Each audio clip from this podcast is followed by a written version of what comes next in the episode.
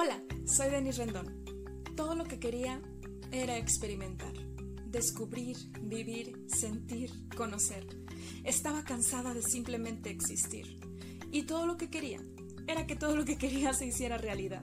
Así que decidí conquistar mi camino y ahora soy parte de la minoría de personas que actúa para liberarse de su esclavitud interna. Ahora vivo bajo mi propio sistema de creencias. No me conformo con lo que dicta la sociedad.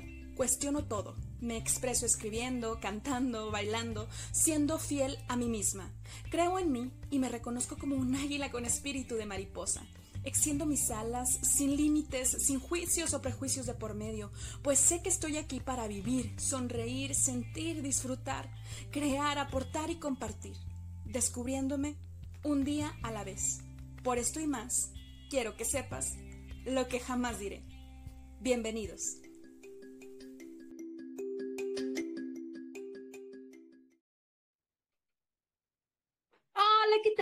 Audiencia de lo que jamás diré? Bienvenidos y bienvenidas, queridas personas, a este episodio número 112, el segundo de la tercera temporada de tu podcast. Quiero decirte que me siento realmente agradecida y bendecida por tu preferencia porque ya nos escuchamos en 28 países. Hay gente que de repente es malvibrosa y dice, ay, pues a lo mejor y son países donde ni hablan español. Pues no me importa, pero el podcast ya se escucha en 28 países y eso es lo que realmente es significativo e importante para mí porque se escucha en países que jamás me imaginé. Entonces, muchísimas gracias por su preferencia, gracias por estar aquí y quiero compartirles que hoy tengo a una invitada de lujo, como todos que han pasado por aquí, por su podcast.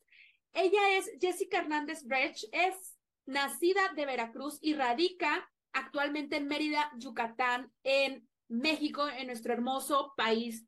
Ella estudió psicología y también actualmente es terapeuta en el Centro de Desprogramación Evolutiva de Ricardo Garza y Vanessa Gamés. ¿Sí recuerdan a Ricardo que estuvo conmigo, que mi, mi padrino de la tercera temporada, Regio Montano? Bueno, ella es terapeuta de este centro increíble y más que hablarles acerca de la semblanza curricular de Jessica, que por supuesto es bastante valiosa, y quiero decirles que resulta y resalta que pues es mi terapeuta actualmente. Jessica, realmente quiero decirles que el acompañamiento que me ha brindado, honestamente, ha sido con mucha calidad. ¿En qué sentido? En que respeta tus espacios, tus tiempos personales, pero está cuando la necesitas y te brinda la contención que tu alma requiere en ese momento y que por supuesto desde la ética, el profesionalismo, el tacto y el amor profesional que se debe tener, realmente te hace ver la luz del día con aquellos programas conscientes o inconscientes que tienes y que estás pasando, ¿no? Entonces, yo quiero resaltar eso y agradecerte y darte la bienvenida. Eh, y reitero, agradecerte por haber aceptado en grabar un episodio aquí conmigo, con tu, con tu paciente bastante inquieta. Muchas gracias y bienvenida a tu casa, Jessica, a lo que jamás diré. Gracias, Denise. Gracias por la invitación. No me la esperaba, pero es un gran placer y honor estar aquí contigo. Muchas gracias. Antes, al contrario, gracias. Fíjate que este es un tema que a mí me llama mucho la atención y que sé que a la gente también. Querida audiencia, imagínense nada más ¿Tú elegiste a tu pareja o la eligieron por ti? Hablemos acerca de lealtades familiares. Pero antes de entrar en materia, quiero que recordemos algunos conceptos que llegamos a ver en el episodio anterior con Ricardo. Pero primero que nada, que la gente sepa, porque de aquí parte todo, qué es la desprogramación evolutiva, qué es un programa y qué es un bloqueo, y luego lo vamos a ir enlazando a las lealtades familiares. Cuéntanos, Jessica. Ok, eh, la desprogramación evolutiva es un conjunto de técnicas donde básicamente buscamos la emoción del paciente para desbloquear el síntoma de alguna vivencia en especial. Puede ser eh, algún eh, síntoma físico, o sea, problemas de salud, repetición de, de algún comportamiento, entre Los patrones, ¿no? De que, ay, patrones, eres igual que tu papá. Patrones o, o, que también es una lealtad Por supuesto. Bueno, es que casi todo son repeticiones de nuestros amados ancestros y a veces no tan amados. Ok, y después decías, hablabas de eh, qué es, un, programa, y, un bloqueo. Ok, un bloqueo es cuando intentas, intentas, intentas y no logras. O sea, estoy con mi pareja y quiero dejarla, y quiero dejarla, y quiero dejarla, y nada más no puedo. ¿Por qué no puedo? ¿A quién me recuerda? ¿A mi mamá? ¿A mi papá? ¿O a ambos? y un programa es un impulso. Por ejemplo, los, eh, los celos, ¿no? Hay dos clases de celos, justificados e injustificados. Justificados cuando mi pareja ya me ha dado muestras de infidelidad y que anda ahí coqueteando esas cosas, bueno, entonces eh, yo tengo una justificación para mis celos, pero cuando no existe nada de eso y yo tengo el impulso de revisar el teléfono, de saber qué hace, dónde está, ya sabes, exacto, el impulso, el impulso de querer saber todo, eso viene de un programa y lo estamos Oye, perdón, entonces las, las, yo soy bien curiosa, ¿eh? te voy a hacer así como muchas preguntitas de interés público. Ah, entonces, por ejemplo, y personal a veces. las personas que tienen características o actitudes tóxicas, entonces en realidad estarían programadas y al mismo tiempo tendrían un bloqueo, por, o sea, podrían tener las dos. Pues sí puede ser, porque mira, eh, programadas, pues porque ya lo están repitiendo de algún ancestro, ¿no? Sí, sí. Y, y, el bloqueo es porque también puede ser que lo hayan aprendido en la infancia. O sea, además de repetir a mi mamá que era súper celosa y, tenía el impulso de los celos y de espiar a, mi papá, por ejemplo. O el papá tóxico también y, o al papá infiel y borracho y todo. Exacto, exacto. Eh, además, pues yo lo veo en mi infancia. Yo, yo crecí viendo y presenciando todo eso, ¿no? Mira, hay hasta quienes se llevan a los hijos a espiar a la pareja. No, ¿cómo crees? No. Entonces, imagínate, si ya de por sí traigo un programa porque soy doble de mi mamá o de mi papá y le aunamos que mi mamá me lleva a espiar a a, mi papá. Qué fuerte.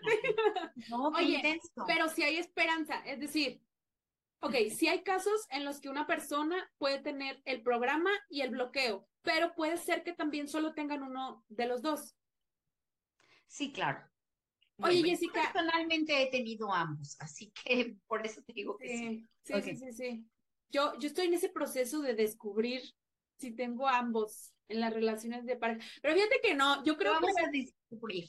sí, lo voy a descubrir, pero ahorita que yo pienso, creo que igual y quizá programa, o sea, como por toda esta parte heredada o lo que vi, que es transgeneracional, que muchas veces es inconsciente, pero siento que bloqueo no, ¿por qué? Porque una vez que me hago consciente, digo, a la fregada ya, ¿sí me explico? no quiero esto, bye. O sea, entonces, pero hay personas que sí, en ciertos temas pueden tener los dos, programa, bloqueo, o solo uno de las dos. ¿Qué te iba a decir? Jessica, ¿habrá alguna persona que no tenga ninguno de los dos? Lo dudo mucho. no creo que eso exista. No. Todos, hay un amigo que me decía, todos tenemos agujereada el alma, y es verdad. Qué feo, qué fuerte, sí. Sí, o sea, te lo dije y ya está, ay, la piel, pero tiene toda la razón. Mm, todos heredamos algo.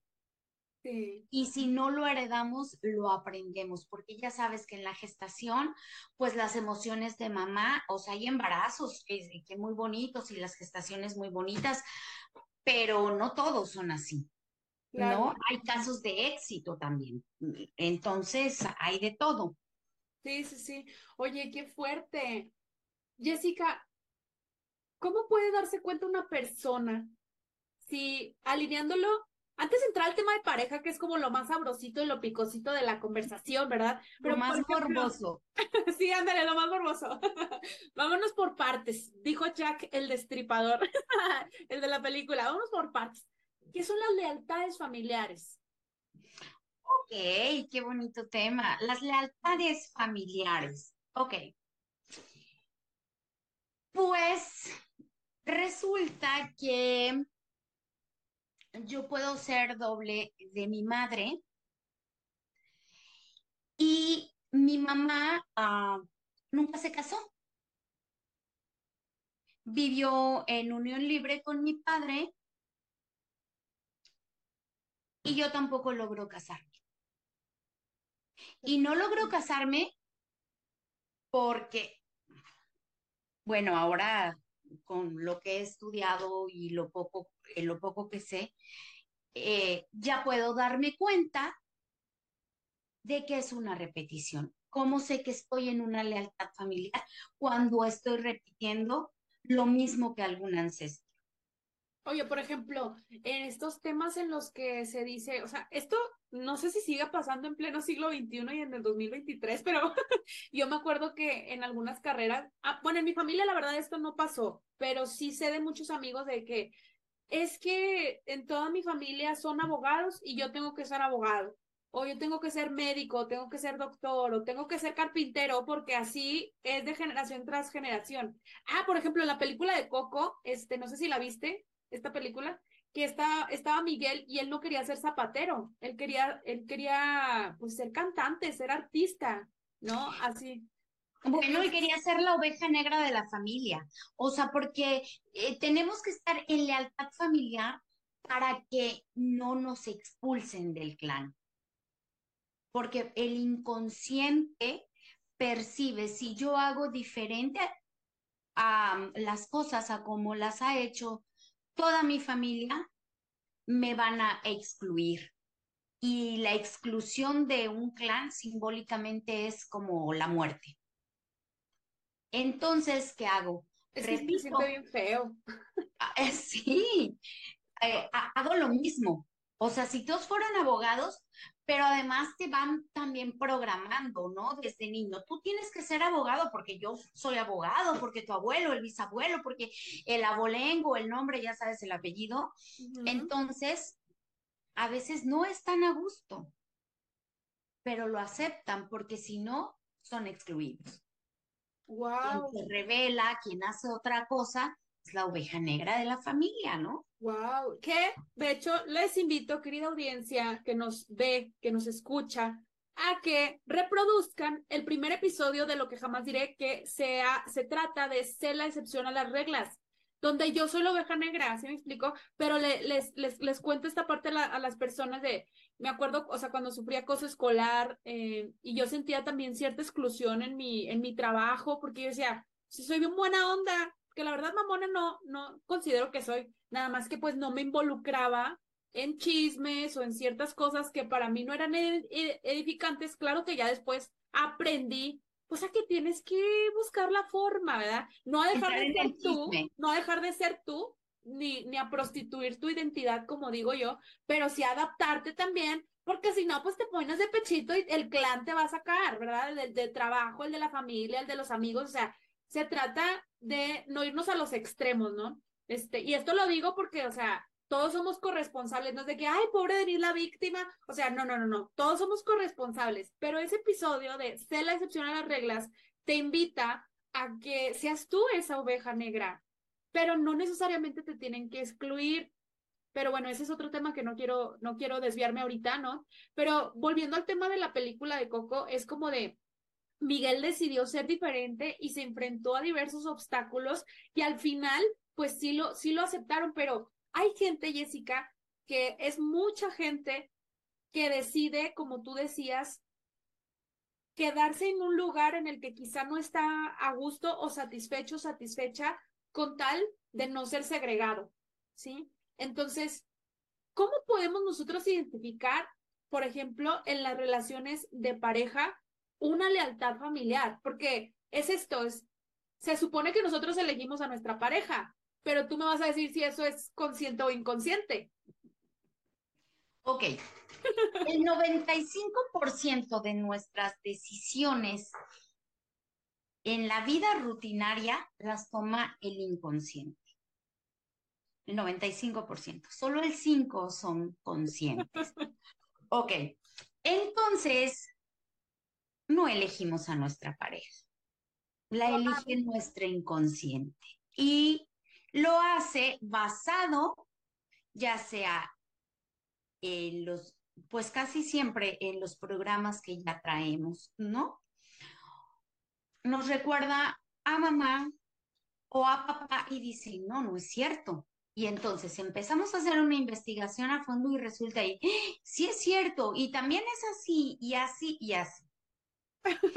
Entonces es a veces por esto que cuando nuestra relación de pareja ya es tóxica, no podemos separarnos, porque como me voy a ir de mamá, como me voy a ir del lado de mi papá. Si ¡Qué fuerte! si yo lo amo, si yo amo a mi papá, si yo amo a mi mamá. Las heridas que te hace tu pareja, en realidad, la pareja no hace, no, la pareja no te hace o la pareja no me hace. Él hace y a mí me duele. Claro. Porque me está mostrando claramente dónde está la herida. Las parejas son nuestros más grandes maestros. Sí, claro. Y se presentan en nuestra vida para sanar. Oye, ¿y los casi algo? Todos. Es que son casi algo, porque, a ver, defíneme un casi algo. O sea, el casi algo es, en los términos actuales y personales también, un casi algo es cuando no te puso la pinche etiqueta de que eres la novia, de que eres la esposa, de que eres, ¿sabes? O sea, pero en realidad existe un vínculo sexoafectivo, pero no tienes los pantalones o el interés de comprometerte para ponerle la etiqueta también. A eso iba, es una falta de compromiso. ¿Quién no estuvo comprometido en tu infancia, quien no se comprometió económicamente, emocionalmente, sentimentalmente, quien no te dio el amor, la contención, la provisión cuando tú eras una niña y lo requerías. Entonces ese casi algo también te está mostrando la falta de compromiso por, por parte de alguno de tus padres. Ay, güey, qué fuerte. Todos. O sea, todos, el casi algo, el rapidín, el, ya sabes, todos. No, no puede ser, no puede ser. Ok, entonces, o sea, pero por ejemplo, ahorita mencionabas acerca de, de en las lealtades familiares alineado al, al tema de pareja. Yo conozco de muy cerca, por eso te digo que yo siento, ya, ya saben que estoy cantifleando un poquito, ¿verdad? Pero te digo que yo siento que obviamente tengo programas pero no me permito que, que tengan una, una temporalidad, o sea, cuando ya me está empezando a causar ansiedad o que ya me está causando un malestar y que yo ya estoy siendo, bueno, siempre somos conscientes, inconscientemente somos conscientes, pero todavía abrazas tantito tu nopal, ¿sí? Habrá sí que te duele, te duele, hasta que tú dices, ya, bueno, al menos yo, ya, ya no puedo, ya no puedo. Entonces es donde yo me doy cuenta del programa para que no se convierta en un bloqueo, porque siento que todavía es peor para mí, o sea, decir, tienes el programa, ok, ya, por culpa de papá, mamá, tus abuelitos o quien sea, y tus propias decisiones, ¿no? Tienes el programa, pero si yo abrazo mi nopal, yo voy a conseguir que sea un bloqueo. Entonces, si yo digo, suelto el pinche nopal, ya no lo quiero. Entonces, tengo que romper eso y esa lealtad familiar no la quiero, no la quiero convertir en un obstáculo. ¿A qué voy con esto?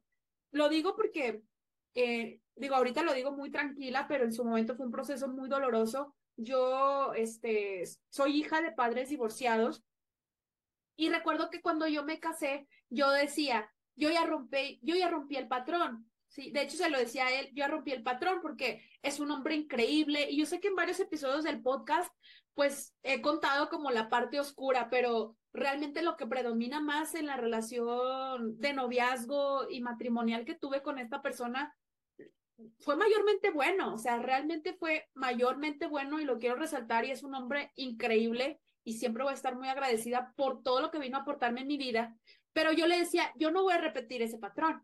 Pero fíjate algo bien interesante, fíjate, antes de que yo siquiera estudiara psicología ni nada, yo me acuerdo que yo pensaba de adolescente, Jessica, fíjate Jessica, qué oso, yo pensaba, seguramente yo me voy a casar pero voy a ser súper chingona, casi casi me visualizaba como una workaholic, fíjate, pero yo no sabía esos términos, yo no sabía nada, pero fíjate el inconsciente. Y yo decía, sí, yo, este, y seguramente voy a ser más chingona que mi hombre, o sea, que mi, que mi pareja, y me voy a divorciar, este, me voy a divorciar de él y obviamente no vamos a tener hijos. Yo pensaba así, ¿sí? O sea, yo pensaba... Exactamente así sucedió.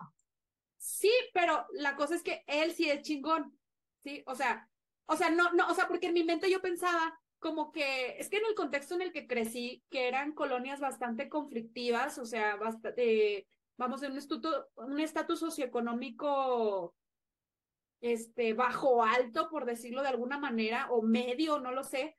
Eh, bueno, ya, era medio, ya cuando tienes internet y una pantalla, este, los, este, los trabajadores sociales dicen que ya eres de clase media, pero bueno, entonces en el contexto en el que yo crecí, yo veía delincuencia, vendía, veía este, asuntos de drogadicción, veía cosas muy fuertes, entonces en mi contexto yo pensaba, ah, pues digo, yo no es como que tenga nada en contra de estas personas que necesitan también mucho amor y contención, pero yo en, de jovencita, de mis 17, 18 años, yo pensaba, pues seguro va a ser estudiado, este, o a lo mejor iba a ser, no sé cómo, pero en mi mente yo pensaba que mi pareja iba a ser un, un mediocre, ¿sabes? O sea, yo pensaba en mi cerebro que iba a ser un mediocre y en eso no se cumplió como mi profecía autocumplida porque mi ex esposo no es un mediocre, es un profesionista, es chingón, es un líder y tiene muchísimos atributos que me hicieron verlo como un hombre alfa, como el hombre alfa que es, ¿no? El que te trae el mamut en su momento, ¿sabes?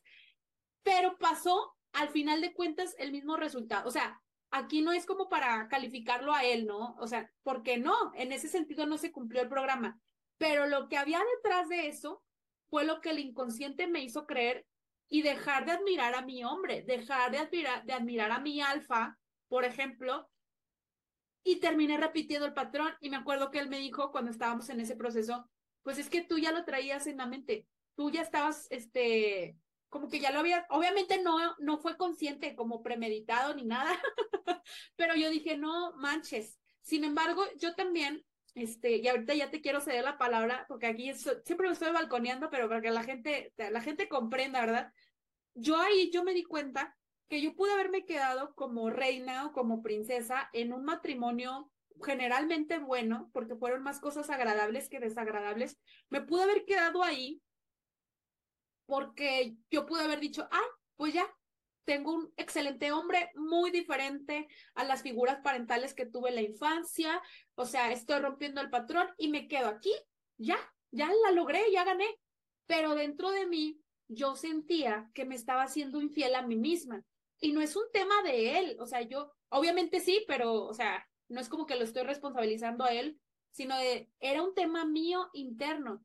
¿Sí me explico? Y yo dije, no, o sea, no por el que dirán, no por, eh, o sea, ya no quiero esta vida porque ahorita ya no me hace feliz en su momento y decidí terminar con el, vínculo eh, matrimonial. Pero bien pude haber decidido tener esa otra rama de lealtad familiar, como muchas personas de mi familia, de mi clan, de que bueno, pues este, pues es lo que hay, yo, ya no somos felices, pero pues aguántate, porque tú ya sabías porque tú ya sabías que el matrimonio iba a ser no sé qué. ¿Sí me explico? Y hay gente que así se queda con tal de no ser excluida. ¿Sí? Y entonces yo digo, no manches. Es que mira, las ovejas negras en el inconsciente sí tenemos miedo a ser excluidos, pero también tenemos la como el mandato de sanar. Las ovejas negras sanan. ¿No? Por eso yo ya no hago, estoy rompiendo ese patrón de ser eh, abogada igual que todos, de no casarme igual que ninguna mujer en mi clan, por ejemplo. Y entonces la misión es, yo voy a sanar a todas esas mujeres que no se casaron. Wow. Sí. Eh, también lo que tú decías se hace como una especie, a veces una especie de contrato inconsciente. No me voy a casar. O tú dijiste, me voy a casar, pero me voy a divorciar. Sí, pero estaba bien chiquita, o sea, Eh, ahí existe un contrato inconsciente. Nosotros en desprogramación le llamamos un contrato inconsciente. Porque como tú como porque, por ejemplo, dices, mis papás son divorciados, yo voy a romper ese patrón. Yo sí. quiero tener un matrimonio feliz, bla, bla, todo lo bonito que uno sueña. Sin embargo, tú dijiste, yo me voy a casar y no voy a tener hijos y me voy a divorciar. En lo único que no se cumplió fue que pues que tu esposo no es un mediocre, ¿no? Pero el resto sí, y ya cumpliste tu contrato inconsciente. Ahora que también, hay que ver. ¿Qué culpa tenía él de mis propios contratos? Mira, no, aquí no hay culpa, aquí no hay víctimas ni, ni victimarios. aquí son programas y, y todos nos encontramos con la única intención de sanarse, aunque no lo sepamos. O sea, porque seguramente algo, él te mostró a lo mejor que puedes tener un hombre alfa, protector, proveedor, eh, que te impulsa, que es lo que buscamos las mujeres, que es realmente la función del hombre, ¿no? Sí. Y sin embargo, como tú traes otra clase de programas, pues no, porque no es eso, no te resultaba atractivo. Entonces, te divorcias y luego te vas, posiblemente, no conozco toda tu historia de amores, pero posiblemente vas y buscas a alguien que te recuerde, eh, ya sea la relación de tus papás o el tipo de parejas que ha tenido tu mamá, ¿no? Porque bueno, hay que ver si eres doble de mamá, de papá, a quién le estás siendo leal, con quién tienes una lealtad familiar, con mamá, con la abuela, con la tía abuela, con el tío abuelo, etcétera. Y entonces ahí es donde investigamos de dónde surge todo tu conflicto emocional actual, ¿no? ¿Se puede tener una lealtad familiar directa con más de una persona en mi clan? Es decir, no sé, mi mamá y mi tatarabuela. Claro, porque seguramente lo que vivió tu mamá lo vivió o la abuela o la bisabuela o la tatarabuela. Wow. Me decía, es que el anillo de compromiso, el, el perdón, el anillo de matrimonio me estorba. Me estorba el anillo de, de matrimonio, no sé cómo sentirme, ¿no? Claro que pueden ser procesos, pueden ser este, todo lo que la gente y el cerebro racional quiera justificar, ¿no? Pero, pero es eso, tu cerebro lo está racionalizando y no estás escuchando tu intuición o tu espíritu, que realmente la respuesta ya está dentro de ti, pero como el programa de abandono o de no separación es más fuerte, te quedas en un lugar en el que ya no estás siendo feliz y es altamente probable que tu pareja tampoco, pero como los dos traen ciertos programas y son lealtades familiares de que no, este, nos quedamos por los hijos, güey, los hijos ni siquiera te lo están pidiendo, les haces más daño, no, es que mis hijos no se dan cuenta de mis problemas, pues qué bueno, pero no están tontos. El inconsciente todo absorbe. Entonces, es una lealtad familiar a veces quedarte y además responsabilizar de alguna manera inconsciente o muy directa a los hijos, casi, casi como de, por ustedes nos quedamos juntos y somos perfectos y llevamos 15 años de matrimonio o 20, 30, los que sean, y nos quedamos juntos por los niños. Es una lealtad familiar que causa mucho daño a mi personal y profesional punto de vista o esta parte de es que en la familia no hay divorcios. Entonces, como en la familia no hay divorcios, o sea, no voy a ser el primero, ¿no?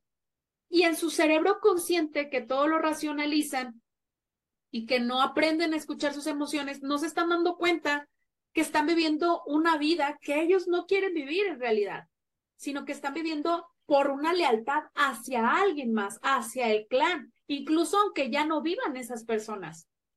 ¿Estás de acuerdo? Totalmente. Sí, así, eh, lo que bien decías, en esta familia nadie se ha divorciado. Era muy común antes de que te casabas y si tenías problemas con tu marido y corrías a la casa de los papás, el mismo papá o mamá te regresaban y decían, mi hijita, lo siento, tú lo elegiste, así son los hombres, lo aguantas.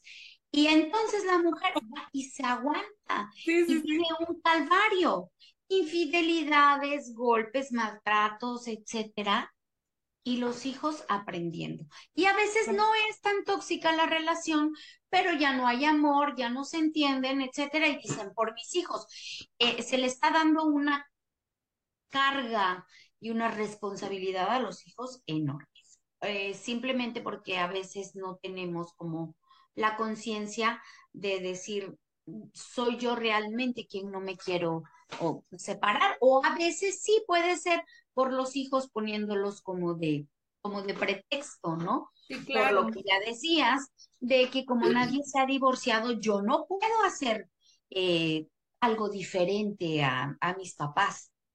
Claro. Yo no puedo sublevarme.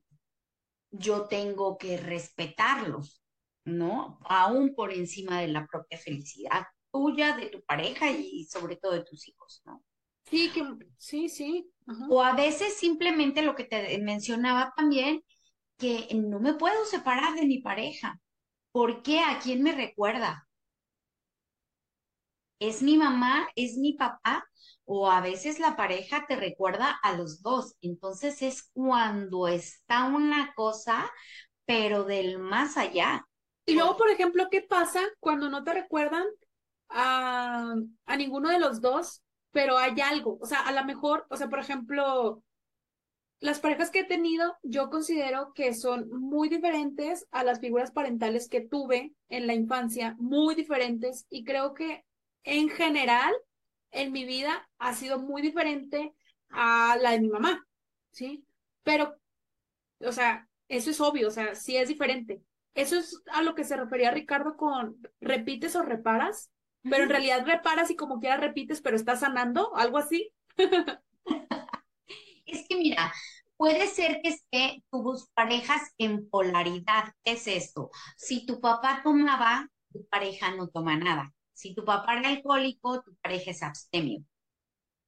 pero, pero está el mismo programa de alcoholismo, nada más que en diferente polaridad, ¿me explico? Sí, claro. Lo mismo que la infidelidad. El papá infiel y tu novio o tu pareja súper fiel pero siguen estando en el mismo programa. Nada más que como no lo vemos porque dices, es súper diferente mi papá porque esperamos ver es borracho, golpeador, infiel y esas cosas, ¿no? Sí, pero de alguna forma es papá también, ¿no? Claro, y sí se... No es ir ahí a otro tema. ¿Sabes qué pasa? Cuando estamos en conflictos de pareja, solemos ver todo lo que hace el otro. para cargarle toda la responsabilidad. No, se trata de decir, a ver, pero lo está haciendo, pero porque yo se lo estoy detonando. Ya sea algo agradable o desfavorable, ¿no? Es que más bien hay que verme a mí. ¿Qué está haciendo él que me detona a mí? ¿Qué está haciendo él que a mí me abre la herida? Porque si tú si piensas así, yo se lo estoy detonando, o sea, tú estás cargando con la responsabilidad de lo que él vive. Y aquí no ah. se trata de él, se trata de ti. Claro. Se trata de ti porque eres tú quien está más consciente, quien ya tiene un poco más de conocimiento eh, y que ya estás buscando una sanación. Entonces, cuando nos enfocamos en la pareja, es que la, él me hace, él me grita, él esto, el otro, porque lo permites. Exacto, exacto. ¿Para qué lo permites? ¿Para qué te quedas? ¿Quién te gritaba en la infancia? ¿Quién te insultaba que te recuerda eso? Y entonces tú quisieras que tu pareja no te grite porque querías que tu mamá o que tu papá no te gritaran. Tú quieres que él te ame porque en realidad ese amor que estás reclamando es el de tu mamá. ¡Ay, qué fuerte! Ajá. o de la traición, ¿verdad? De que, ah, me siento que me, en, terapia he recibido casos que dicen de, es que mis esposas me han traicionado de una o de otra manera, ya sea en los negocios, ya sea en infidelidad sexual, o, o sea, ¿no? O sea, todos estos programas de traición, de alguna manera también se sintieron quizá traicionados o abandonados por mamá o por papá. Claro, mira, lo clásico que conocemos como traición es la infidelidad, pero cuando somos niños, una especie de traición es cuando papá me prometió que iba a ir a mi partido de fútbol, en el caso de un niño, y nunca llegó. Esa es una traición para un niño. Promesas no cumplidas. Sí, sí, sí. ¿No? Ah, también la infidelidad, porque cuando somos niños creemos que lo que pasa con los papás es por nuestra culpa. Fíjate que yo nunca creí eso. yo, yo fíjate que de cuando era niña yo no me hice responsable, responsable como de temas de pareja, pero sí recuerdo que por contrato tomé roles que a mí no me correspondían. Por ejemplo, mi mamá decía, yo soy la menor de tres hermanos, pero mi mamá decía, a la que sabe más, se le delega más. Y entonces, a mí se me hacía injusto desde niña porque yo decía, pues qué culpa tengo yo de ser más consciente o lo que, lo que sea, ¿no? Y, pero inconscientemente mi mamá me dejó como, como eso en su momento, lo trabajé con, en psicoterapia, cosas que estoy trabajando también contigo aquí en la desprogramación evolutiva, pero es un programa muy fuerte para un niño, ¿no? Es un proyecto como esa injusticia, ¿no? ¿Mande? Bueno, tu herida de injusticia que hay que revisar, pero se llama proyecto sentido. ¿Qué es el proyecto sentido? La intención que le damos los padres a los hijos cuando están en gestación. En gestación o al nacer. ¿No? En este caso a ti te decían, o en sus primeros años de vida, ¿no? La que más sabe o la más inteligente o la más madura es a la que le voy a delegar más.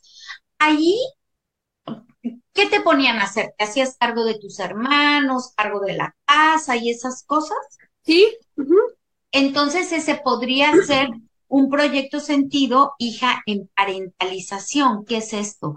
Que tú te haces te conviertes como en la mamá, no nada más de tus hermanos, hasta la mamá de tu mamá.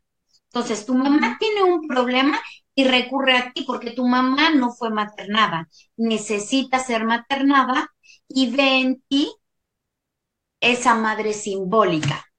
Wow, pero luego, por ejemplo, esto también es una lealtad familiar cuando, o sea, por, cuando eres niño, pues no tienes opción, o sea, te tragas todo, en mi caso, pues me tragaba el sentido de la injusticia y lo que fuera, ¿no? Pero ya una vez que ya soy adulta, que trabajo en mi bienestar integral, mental, emocional, espiritual, etcétera, y que digo, quiero sanar esto, que lo decido cortar. Eso, por ejemplo, de hija en parentalización, ¿es un programa o es un bloqueo? Proyecto sentido. Ah, es proyecto sentido. Proyecto sentido. Pero yo elijo cortar también ese proyecto sentido. Por supuesto, tú lo eliges. En la desprogramación evolutiva eh, por supuesto, investigamos bien. Claro. Eh, si es ese, si es algún otro, si no lo tienes. ¿Cómo sabemos que si es un proyecto sentido cuando, por ejemplo, tú ya no quieres hacerte, o sea, eh, quisieras de alguna manera no hacerte cargo de tu mamá, pero sientes culpa.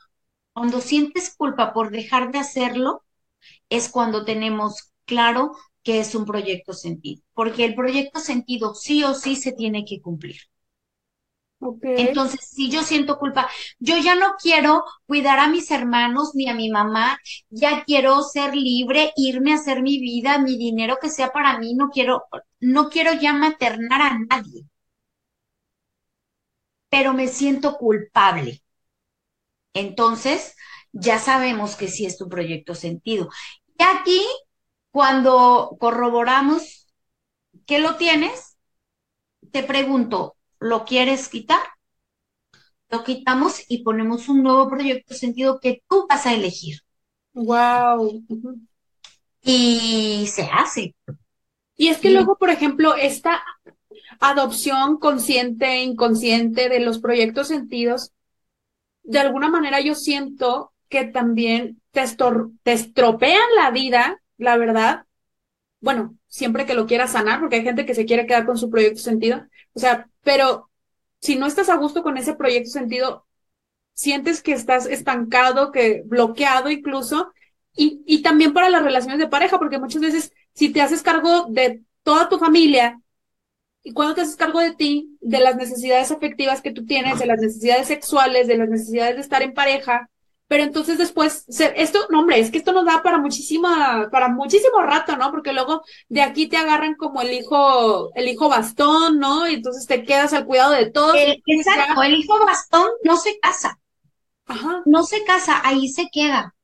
Y tiene una relación y puede tener una relación de años y años. De, mira, hay parejas que tienen 20 años de novias y no se van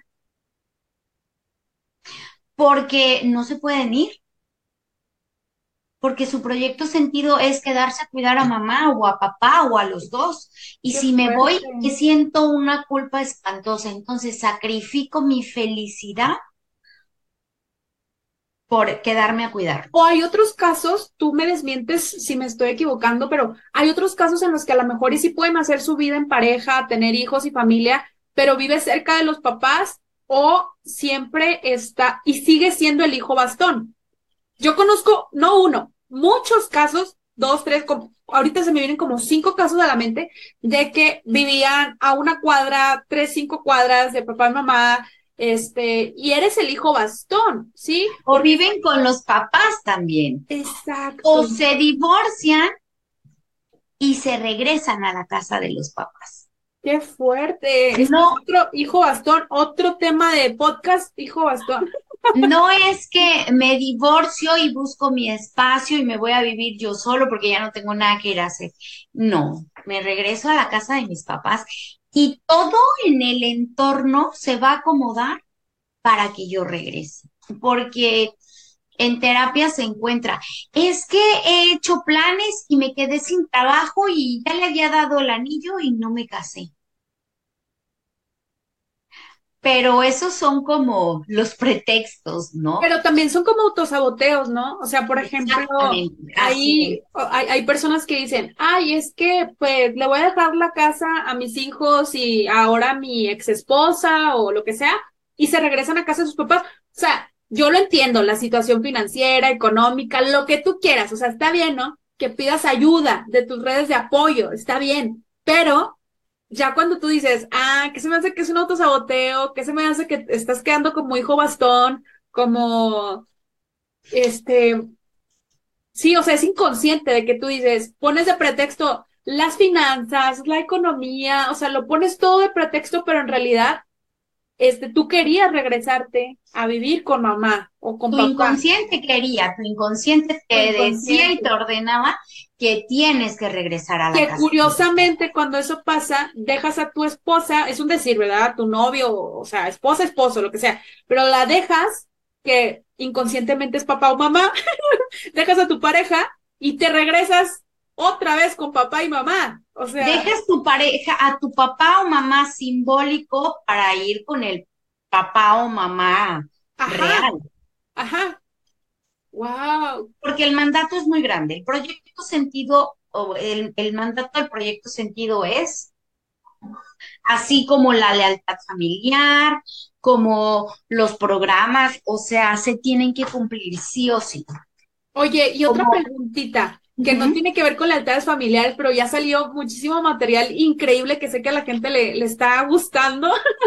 pero, por ejemplo, cuando una pareja no tiene mucha interacción sexual, conscientemente puede haber muchos proyectos, que te duele la cabeza, que este, el trabajo, los hijos, lo que sea, conscientemente. Esos, esos son los argumentos que pueden dar y son válidos, pero inconscientemente a lo mejor y no quieres tener relaciones sexuales con tu pareja porque quizá es tu padre o tu madre simbólica y pues no tienes intimidad con tus papás. Claro, a menos que hagas el incesto, ¿no? Pero, wow. Esa es una razón también por la que muchas parejas no tienen hijos. Porque ¿cómo voy a tener hijos con mi mamá? ¿Cómo voy a tener hijos de mi hijo? Porque hay ah, parejas donde la mujer es la energía masculina y el hombre la energía femenina o la mujer materna al, a su pareja. Ve a la pareja como hijo y lo trata como hijo. Oye, sí, qué fuerte. Entonces, pues puede ser que tengan relaciones ahí como muy de vez en cuando, cada vez más espaciadas, pero no logra ver un embarazo porque el inconsciente de la pareja también dice, ¿cómo voy a embarazar a mi mamá? ¿Cómo voy a tener sexo con mi mamá? Pero si ya tuvieron hijos, entonces no sería... Es que, ¿sabes? Hay varias eh, líneas de investigación o así. Sí, porque a veces se detona, no es al principio. Al principio puede ser que haya, wow, una intensidad en la vida sexual, pero wow. Tienen hijos y ¡fum! Se acaba la pasión, porque ahí es donde se detona. Ay, qué fuerte, qué fuerte. Sí, y claro, todos lo sabemos por la investigación que se hace en la terapia, ¿no? A ver, ¿qué pasó? A ver, tú eres doble de tu mamá o de tu papá. ¿Qué pasó? ¿A qué edad tuviste a tu hijo? A los 25. Bueno, pues vamos a ver qué le pasó a los 25 a tu doble y que por eso ahora ya tu vida sexual, tu vida de pareja ya se enfrió y así. No, es una investigación profunda, pero le llegamos. Sí, sí, sí, por supuesto. Jessica, te iba a hacer una pregunta y se me fue, pero tengo otra igual de importante. ¿Las lealtades familiares son buenas o malas? Hablando en términos, este, digo, ya sé que se les quita el juicio y todo, pero para la comprensión de la audiencia, ¿hay o las lealtades familiares son favorables o desfavorables? ¿O cómo saberlo? Pues mira, ni bueno ni malo. Si están en tu vida es para sanar. Y entonces, si tú tienes eh, esas ganitas de sanar, a lo mejor hasta el impulso que digas, yo no sé qué me pasa, pero ya no quiero vivir esto, y buscas ayuda por todas partes, psicólogo, eh, toda clase de terapias holísticas, es porque ya está en ti romper con esos patrones, sacar toda esa basura. Entonces, pues ni bueno ni malo.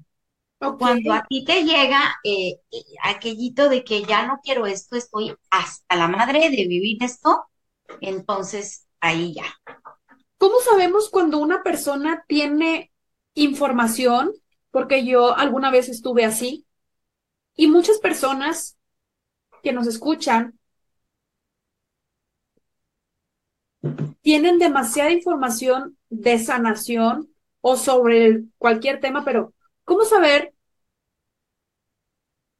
cuando una persona realmente es consciente de lo que tiene que sanar? ¿Por qué te digo esto? Porque hay gente que tiene mucha información y que sabe muchas cosas y que sabe que no está completamente sano y que no está viviendo la vida que quiere y que se sienten como fragmentados internamente, pero aún así no son conscientes. Eso a mí me sorprende. A veces me me dicen, me dijeron alguna vez unos amigos, es que déjame vivir mi vida o no me digas lo, no, no, papacito, no, mamacita, no es que yo te quiera decir qué es lo que tienes que hacer, cada quien hace su vida lo que quiere, pero en mi cerebro, o sea, literal, es mi cerebro humano no comprende ni siquiera de mí misma, porque reitero, ya me pasó, como si tienes la información ahí y estás viendo que te vas a ir a estrellar, no haces algo para moverte del lugar, ¿sí? Entonces, a mí me, me genera este conflicto de cómo tienen mucha información, pero aún así no son conscientes. ¿Cómo saber cuándo alguien ya llegó a la luz de la conciencia, Jessica?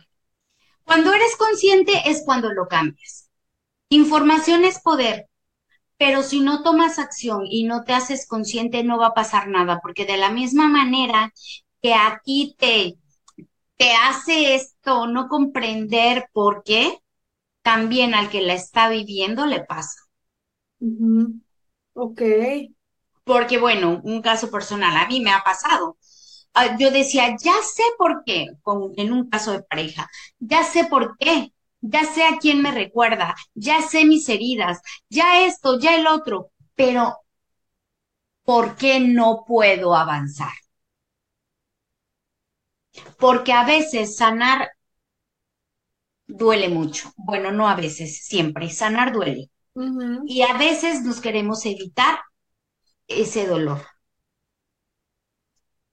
O a veces no se ha hecho conciencia, sé, pero hasta que no me hago consciente, no lo dejo. no tomo acción, no, no hago cosas diferentes para obtener resultados diferentes. Y yo sé que esta frase está muy trillada, pero sin embargo es, es real.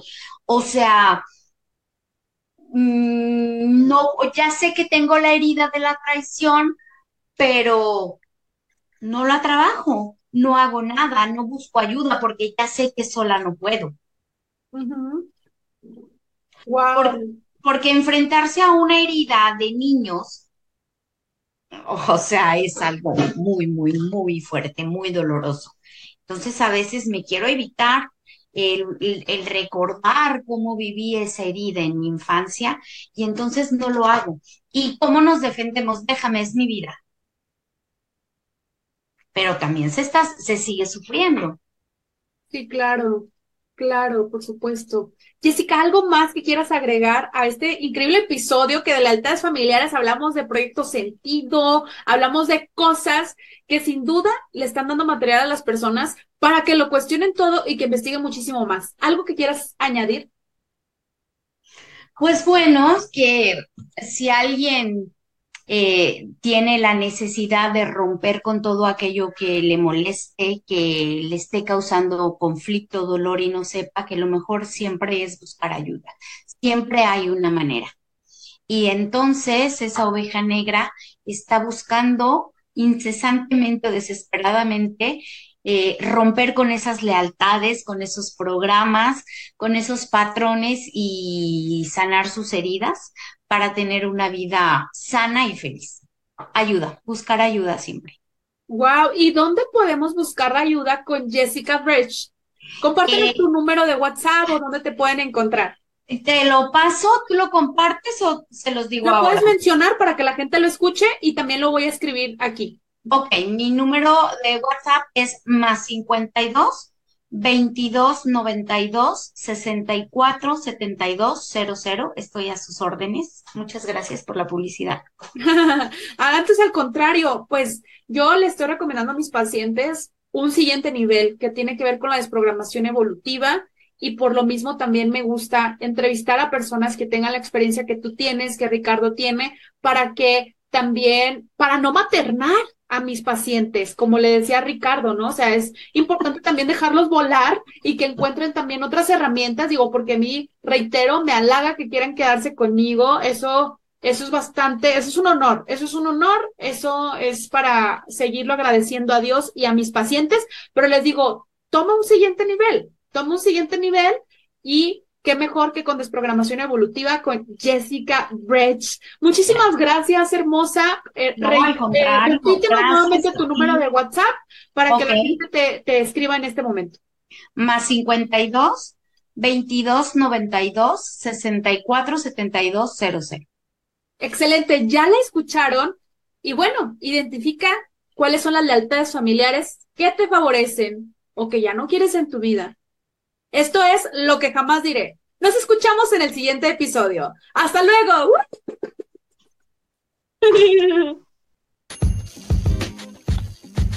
Y esto es todo por el día de hoy. Gracias por haberme escuchado hasta este momento. Y si te gustaría llevar al siguiente nivel tu proceso de transformación personal, adquiere tu novela Tiembla de Placer directamente en una empresa mexicana. Puedes adquirir tu ejemplar en www.waseditorial.com en el apartado Tiembla de Placer de tu autora Denise Rendón con www.waseditorial.com. Y si te encuentras fuera de México, no te preocupes, también está disponible en Amazon para el resto del mundo en formato de Kindle o en Prime on Demand.